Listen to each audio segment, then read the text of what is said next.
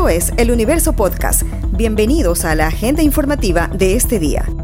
Hoy es lunes 7 de febrero de 2022. Los saluda Melania Quichimbo. La presencialidad obligatoria de clases vuelve desde este lunes al régimen Sierra y Amazonía, que hoy inician el segundo quimestre. Según la disposición del Comité de Operaciones de Emergencia Nacional, la asistencia presencial sin restricción de aforo de los estudiantes de bachillerato y básica superior aplicará para todos los semáforos epidemiológicos. El viceministro de Gestión Educativa del Ministerio de Educación, Andrés Chiriboga, señaló que no se ha establecido un retorno general obligatorio para todos los niveles, pero que ya no debe existir ningún tipo de limitación para el regreso a los alumnos desde octavo hasta tercero de bachillerato. Documentos de embarque entregados por Petroecuador a la Comisión de Fiscalización de la Asamblea revelan cómo, a más de las cuestionadas intermediarias petroleras que revendían el crudo ecuatoriano, también participaban bancos europeos financiando las operaciones de esos traders. Así, ahora se conoce el último eslabón de la trama de la intermediación petrolera derivada de los contratos entre Ecuador y empresas chinas y tailandesas. De acuerdo con la documentación, las intermediarias usaban incluso las mismas embarcaciones para transportar el petróleo ecuatoriano consignado a las empresas asiáticas Petrochina, Unipec y Petro Tailandia como pago de la millonaria deuda que Ecuador contrajo con China, pero el crudo nacional a 3,60 dólares menos que el valor del mercado por barril no llegaba a ese país, sino que era comercializado por al menos seis bancos asentados en Francia y Bélgica, y al final ese petróleo no viajaba tan lejos, pues era vendido en Perú. Solo con China, Petroecuador ha informado que entre el 2009 y 2016 se comprometieron 1.365 millones de barriles como garantía de pago de los 18.170 millones de dólares que recibió el país.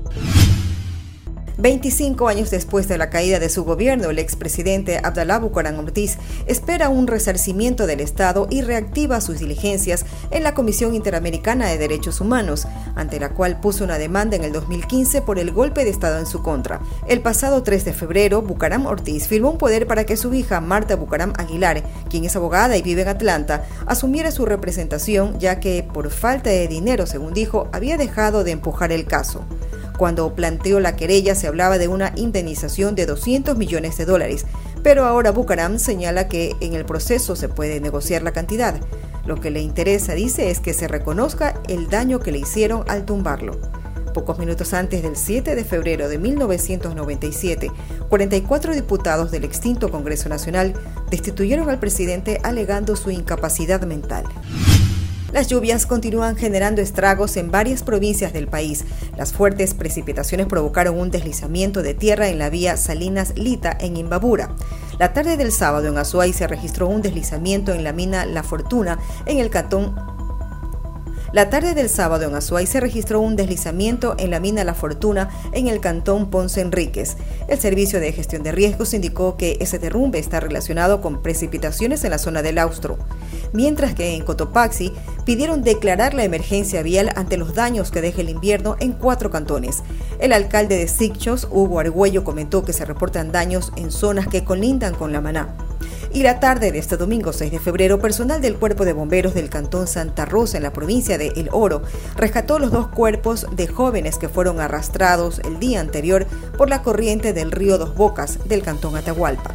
Los familiares de la pareja se reunieron en el centro forense de Machala, donde ingresaron los dos cuerpos antes de ser entregados a sus parientes.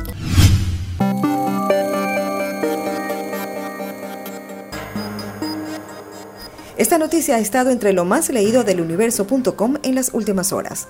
Un hombre fue detenido este domingo con fines investigativos después de que circuló un video en el que se ve que un sujeto apuñala a un perro.